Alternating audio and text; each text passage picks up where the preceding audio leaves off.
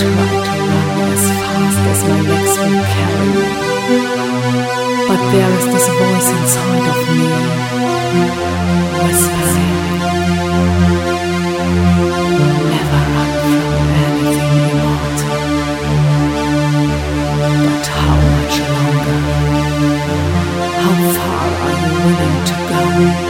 I walk by fear every step I take, looking for a breathing space. Rigid with fear, it's impossible to defeat the enemy in this battle.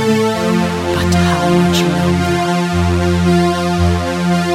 How much longer will kick a human when he's down? I am cold.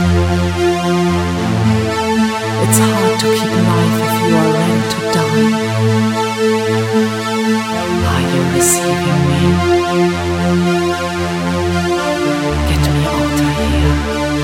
Home.